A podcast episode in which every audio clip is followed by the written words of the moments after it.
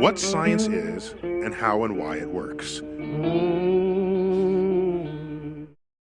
Две колонии бактерий продвигаются сквозь полосы все более концентрированного антибиотика. Дойдя до первой, они на какое-то время замирают, но вдруг появляется несколько мутантов, способных выжить в новой среде. Мутации продолжаются, и вот бактерии уже выдерживают десятикратную концентрацию антибиотика, затем стократную, и, наконец, всего через 11 дней эксперимента дошедшие до середины бактерии не боятся дозы в тысячу раз сильнее той, что убивала их предков. Вот так выглядит эволюция.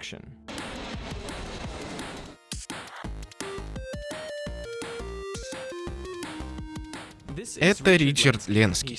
Он начал свой эксперимент 33 года назад и с тех пор вместе с коллегами не прерывает его ни на один день, даже на выходные.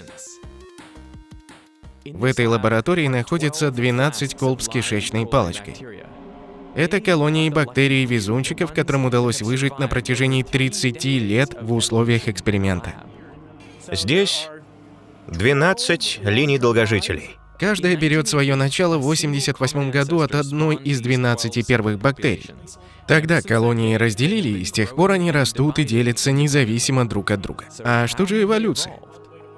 Это не единственный подобный эксперимент. С 1896 в Университете Иллинойса селективно выращивают кукурузу, но скорость смены поколений там – один год. Тогда как у этих бактерий появляется по 6-7 поколений за день. Сегодня, 33 года спустя, сменилось уже 74 500 поколений. По меркам человека это то же самое, что полтора миллиона лет эволюции гоминид.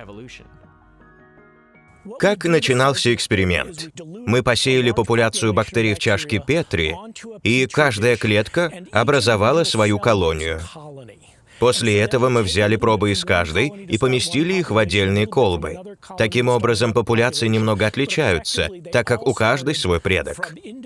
Так мы знаем, что если в последующих поколениях у разных популяций вдруг появятся схожие черты, дело не в том, что у всех бактерий изначально одинаковые участки ДНК, которые не трогал естественный отбор, а в том, что в колониях появлялись независимые мутации, которые оказались настолько удачными, удачными, что, возникнув, закрепились во всех 12 популяциях. Лабораторные условия очень не похожи на те, в которых обычно живут бактерии. Здесь все проще. Нет других организмов, температура 37 градусов, а вокруг всегда одна и та же среда. Раствор глюкозы, фосфата калия, цитрата и еще пары веществ. Единственный источник углерода для бактерий – немного глюкозы. В итоге получается, что скорость поглощения глюкозы, эффективность, с которой бактерии превращают ее в новые клетки, вот черта, на которую работает отбор. Каждый день бактерии проходят 6 или 7 делений, что увеличивает их количество в каждой колбе в сотню раз. Мы привыкли думать, что смена поколений – дело времени, но для бактерий главное – это доступность питательных веществ. Будь в растворе в 10 раз больше глюкозы, они росли бы в 10 раз быстрее. Практически ежедневно в течение 33 лет проводится следующая процедура. Одну десятую миллилитра или один процент раствора из каждой колбы переносят в новую, стерильную колбу с таким же раствором. По сути, это стократно снижает концентрацию бактерий. У них появляется место и ресурсы, чтобы продолжить делиться и восстановить свою популяцию. На следующий день ученые проделывают то же самое. И на следующий день, и на следующий. Даже на выходных этот процесс не останавливается уже более трех десятилетий. А что происходит с 99% бактерий, которые остались в старых колбах?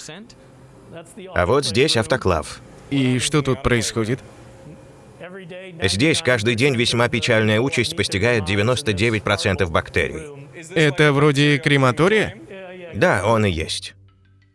Можно представить, что будет, если ученые не станут избавляться от прежних поколений, решат подливать им питательные среды. Эксперимент почти сразу придется закрыть. На второй день понадобится один кубометр раствора, а на тринадцатый — колба объемом в 10 раз больше объема Земли. а на 42-й день эксперимент займет всю обозримую Вселенную. Но разве наши гены не стараются оставаться неизменными и не допускать мутаций? Да, Но у вас в эксперименте мутации не редкость. по нашим подсчетам, даже всего одна мутация встречается только у каждой сотой или тысячной бактерии. Это совсем немного. У людей, например, каждый ребенок несет в себе где-то 10, 20, 50 новых мутаций. Бактерии малоизменчивы, но их миллиарды, даже в маленькой колбочке. Так что если шанс мутации один на тысячу, а выборка составляет миллиард особей, то каждый день в одной из колб возникает миллион мутаций. Так что естественному отбору есть где разгуляться. Около половины этих мутаций совсем не влияет на способность бактерий жить и размножаться в конкретной среде. Возможно, они играли бы роль вне лабораторных стен, но в таких простых условиях эти гены могут даже не активироваться. Вторая половина мутаций, мы сейчас грубо считаем, может оказаться вредной и делать жизнь бактерий хуже. Из миллиона мутаций, возникающих каждый день, есть, может быть, 10 или 100 или 1000 таких, которые меняют что-то в клетке и дают ей преимущество перед прошлым поколением. Эти бактерии растут в течение дня, затем 99% популяции уничтожается, а 1% везунчиков выживает. И если получится так, что среди них есть те, кто рос на 10% быстрее остальных, то на следующий день они с большей вероятностью попадут в новую колбу, в 1% избранных. И в новой среде они продолжат расти на 10% быстрее и так далее. Получается экспоненциальный рост. Так что мутации очень редкие на первых порах, и многие из них теряются. Но если они успевают закрепиться и дают какое-то преимущество, они охватывают всю популяцию. Но как понять, что у бактерий есть конкурентное преимущество? Как определить, что они лучше приспособились к среде обитания? Тут очень, кстати, одно из примечательных свойств бактерий. Их можно надолго замораживать, а потом возвращать к жизни. Мы погружаем их в анабиоз. В этих контейнерах хранятся замороженные образцы разных поколений кишечной палочки. Каждые 500 поколений, примерно каждые 75 дней, ученые замораживают образцы из всех популяций. Таким образом, они создают своеобразную палеонтологическую летопись. Образцы 30-летней давности и сейчас жизнеспособны, благодаря чему мы можем как бы путешествовать во времени. Можно сравнить организмы из разных эпох, устроить соревнования между бактерией из 70-тысячного поколения и ее далеким предком. Все верно. Ученые устраивают состязания между кишечными палочками старых и новых поколений. Своеобразный бойцовский клуб для бактерий. Образцы старых колоний размораживают и смешивают в питательном растворе с бактериями последнего поколения, делают посев и замеряют их количественное соотношение на старте. Затем колбу со смесью помещают в инкубатор на день, после чего измерения повторяют. Цель — сравнить относительную скорость роста. Какое поколение эффективнее усваивает глюкозу и быстрее размножается. Как различить, где предки, а где уже потомки? Они ведь не размахивают табличками, на которых написано, кто из них кто. Для этого мы используем специальную цветовую маркировку. Шесть популяций в особой агаровой среде образуют колонии красного цвета и шесть — белого. И в каждом поколении у нас есть красные и белые бактерии. Мы составляем пары. Красная молодая популяция против белой популяции предков. Или белая молодая популяция против красных предков. И смотрим, кто быстрее. На чашке справа видно, что более молодая популяция красных потомков победила своих белых предков. Но чтобы все было точно, колонии подсчитывают вручную. Какими были первые значительные результаты эксперимента? Первое, что мы увидели, вполне ожидаемо, это наглядное подтверждение теории Дарвина об адаптации путем естественного отбора. Бактерии становятся более конкурентоспособными. Из похожих экспериментов известно, что в новой среде происходит взрывной рост эволюционных изменений, который потом замедляется.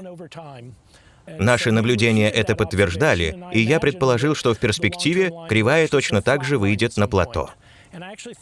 Я даже подумывал закрыть эксперимент, но мои мудрые коллеги и моя жена Мэдалин отговорили меня, и мы продолжили.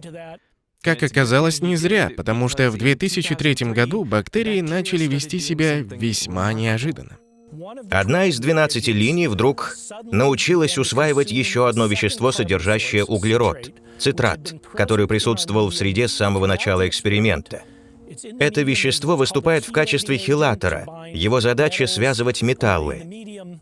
Но суть в том, что кишечные палочки, как вид, цитратом не питаются — и вот мы как-то заметили, что в одной из колб раствор помутнел. Я подумал, что туда кто-то попал. Бактерия, способная усваивать цитрат, и она там размножилась. Мы взяли образцы из морозильника и заново заселили колбу. При этом проверили те мутные бактерии. Неужели это кишечные палочки? Оказалось, что да, это они. Точно ли это палочки из нашей линии? Тоже да. Стали изучать их гены. Стало очевидно, что одна из популяций, образно говоря, проснулась одна однажды утром, съела всю глюкозу и вдруг увидела, что ее ждет лимонный десерт, который никто другой не заметил. Колония нашла второй источник углерода и энергии. Мой коллега Зак задался вопросом, почему это заняло столько времени и почему такая способность развилась только у одной популяции. Он отобрал из морозильника несколько индивидов, генетически идентичных бактерий и из той же популяции, и попробовал повторно развить у них эту способность, только из другой временной точки. Это как если вы перематываете пленку, чтобы пересмотреть какой-то момент фильма на пятой, десятой, двадцатой минуте. Зависит ли результат от того, откуда начать просмотр? У нас было два возможных объяснения, почему бактериям так сложно развить способность усваивать цитрат. Первое состоит в том, что это очень редкая мутация. Из тех, где нельзя изменить одну букву в цепочке ДНК, нужно, чтобы целый участок перевернулся, притом в конкретном месте и конкретным образом. Только так и не иначе, то есть это редкое событие, но произойти оно может в любой момент.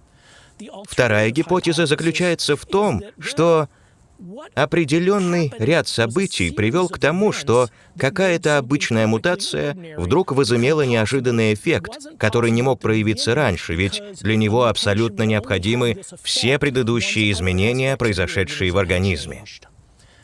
Как оказалось, способность усваивать цитрат появлялась так долго, потому что обе гипотезы верны.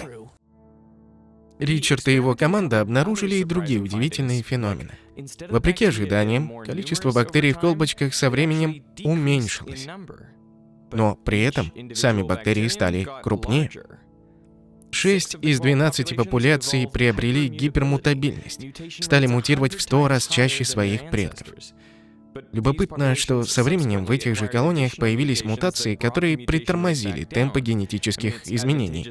Конечно, хорошо, когда ты развиваешься быстрее других, но если скорость слишком высока, у потомков появится много вредных мутаций. Но, наверное, самым удивительным оказалось то, что Ричард ошибался. Я же был уверен, что кривая частоты мутаций выровняется. Я представлял очень простую математическую модель. То, что можно назвать равносторонней гиперболой. Крутой подъем и затем асимптота. И есть другая, столь же простая модель, всего два параметра. Степенная модель. В ней рост замедляется, но не заканчивается. То есть нет верхней границы. То есть показатель продолжает идти вверх, просто темпы роста все меньше и меньше. И вот оказалось, что эта вторая модель описывает наши данные лучше, чем первая. Не только с точки зрения статистики, ну совпали две кривые, подумаешь. Она предсказывает будущее. Вот что круто. Если подставить в первую модель данные о том, как эволюционировали первые пять тысяч поколений и сделать прогноз, она предскажет плато на таком уровне. Сверяемся с данными? Неверно. Бактерии на самом деле уходят дальше. А вот степенная модель, согласно которой развитие замедляется, но в асимптоту не переходит. Мы ей дали в 10 раз меньше данных, а она сделала точные прогнозы на 50 и даже 60 тысяч поколений вперед. Она предсказывает изменения темпов эволюции. Мне кажется, это многое меняет. Я стал иначе воспринимать эксперимент и в какой-то мере жизнь на Земле. Она непрерывно эволюционирует, мы это знаем. То астероид упадет, то человек что-нибудь выдумает, то вирусы нахлынут или паразиты. Коэволюция не дает эволюции остановиться. Мир все время меняется, и все живое меняется вместе с ним. Все это, безусловно, так. Но наш эксперимент показывает, что даже в постоянных условиях можно идти вперед, пусть все более мелкими шажками, но двигаться, меняться. Поэтому, мне кажется, развитие не остановится даже в неизменной среде. Я не сворачиваю эксперимент, в том числе, чтобы узнать, а сможет ли модель и дальше предсказывать темпы эволюции. Переведено и озвучено студией Верт Дайдер.